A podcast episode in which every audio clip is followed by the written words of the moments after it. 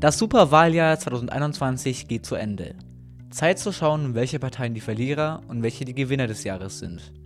Dazu vergleiche ich die sechs Parteien, die im Bundestag vertreten sind. Insgesamt acht Wahlen schaue ich mir an. Die Landtagswahlen in Rheinland-Pfalz, Sachsen-Anhalt, Mecklenburg-Vorpommern und Baden-Württemberg. Die Abgeordnetenhauswahl in Berlin, die Kommunalwahlen in Hessen und Niedersachsen und die Bundestagswahl. Ich habe die Parteien außerdem nicht nur stumpf in Verlierer und Gewinner aufgeteilt, sondern auch eine mittlere Kategorie geschaffen. Beginnen wir mit den Verlierern. Der erste ist zugleich der überraschendste.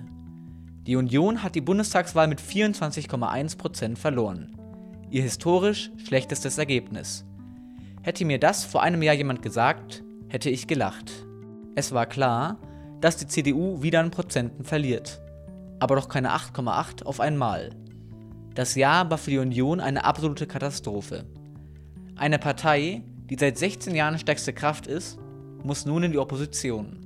Von acht Wahlen hat die Union fünf verloren, darunter die Bundestagswahl, die sie viermal in Folge gewonnen hat. Das war aber auch die einzige, in der sie den Sieg an eine andere Partei gab. Ansonsten hat die CDU lediglich in zwei Wahlen dazugewinnen können, darunter Sachsen-Anhalt. Dort hat sie stolze 7,3% zugelegt und den Vorsprung zur AfD ausgebaut. Doch wie kam es zu den massiven Stimmverlusten der CDU?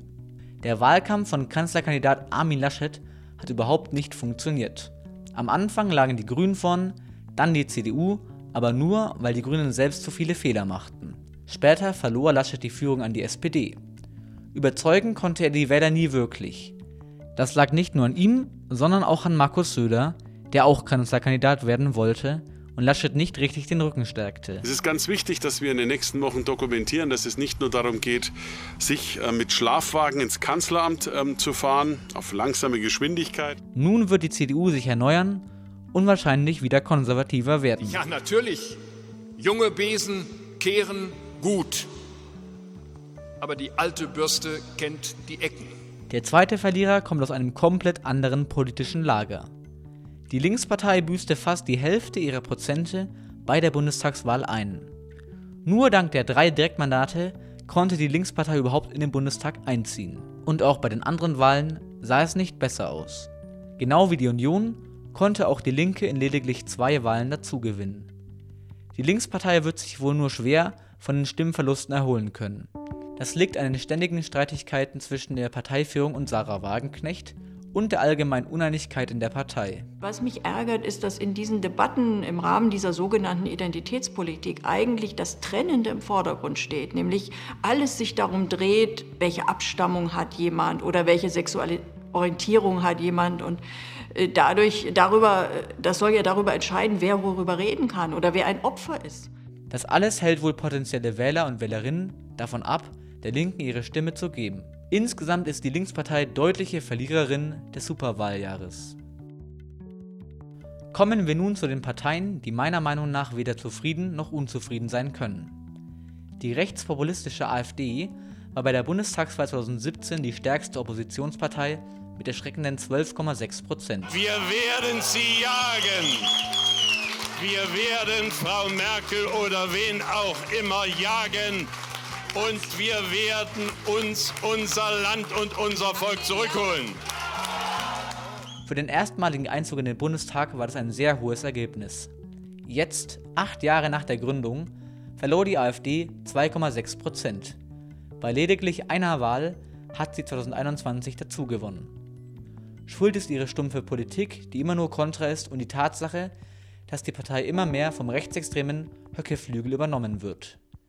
Schließlich hat nun Jörg Meuthen, der den relativ gemäßigten Flügel der AfD verkörpert, seinen politischen Rückzug angedeutet. Trotz alledem muss man der AfD lassen, dass sie es geschafft hat, sich mit einem zweistelligen Ergebnis im Bundestag zu etablieren. Die Grünen sind die aufstrebende Partei in Deutschland. Junge Politiker und Politikerinnen sowie aktuelle Themen machen sie vor allem bei Familien und jungen Menschen außerordentlich beliebt. Diese Euphorie veranlasste die Partei dazu, mit Annalena Baerbock erstmals eine grüne Kanzlerkandidatin aufzustellen. Während die Grünen euphorisiert in den Wahlkampf starteten und zwischenzeitlich vor der Union und SPD lagen, waren sie am Ende deutlich hinter den Volksparteien. Von den 28% aus Umfragen vom April blieben am Ende 14,8% übrig. Das Kanzleramt war einfach eine Stufe zu groß. Trotzdem gewannen die Grünen in allen wichtigen Wahlen an Stimmen. Bei der Landtagswahl in Baden-Württemberg wurden die Grünen sogar zum zweiten Mal stärkste Partei. Außerdem gingen die Grünen geschlossen durch den Wahlkampf. Robert Habeck stellte sich trotz der Tatsache, dass er nicht Kanzlerkandidat war, dauerhaft hinter Annalena Baerbock. Was hätte sie weiter nach vorne stellen müssen? Nein, es war eine sehr starke Rede, die die Programmpunkte nochmal rausgearbeitet hat, die Leidenschaft, die Bedeutung nochmal unterstrichen hat. Und ähm, natürlich kann man in einer halben Stunde nicht alles sagen, aber in der Zeit hat sie die wesentlichen Punkte fantastisch untergebracht. Zum Abschluss komme ich zu den zwei Gewinnern der Bundestagswahl. Vor acht Jahren erlebte die FDP den wohl bittersten Tag ihrer Geschichte. Mit 4,8% flogen die Liberalen aus dem Bundestag. Seitdem probiert die FDP ein neues Image aufzubauen. Sie wollen nun modern sein und zählen Themen wie Digitalisierung zu ihren Hauptzielen. Die neoliberale Ausrichtung der Partei bleibt aber. Der Plan scheint aufzugehen, denn die Liberalen haben nun zum zweiten Mal in Folge bei der Bundestagswahl ein zweistelliges Ergebnis erzielt. Auch bei den anderen Wahlen konnte sich die Partei verbessern. Diesmal wird sie sogar Teil der neuen Regierung sein, außer Christian Lindner beschließt wieder, es ist besser nicht zu regieren als falsch zu regieren.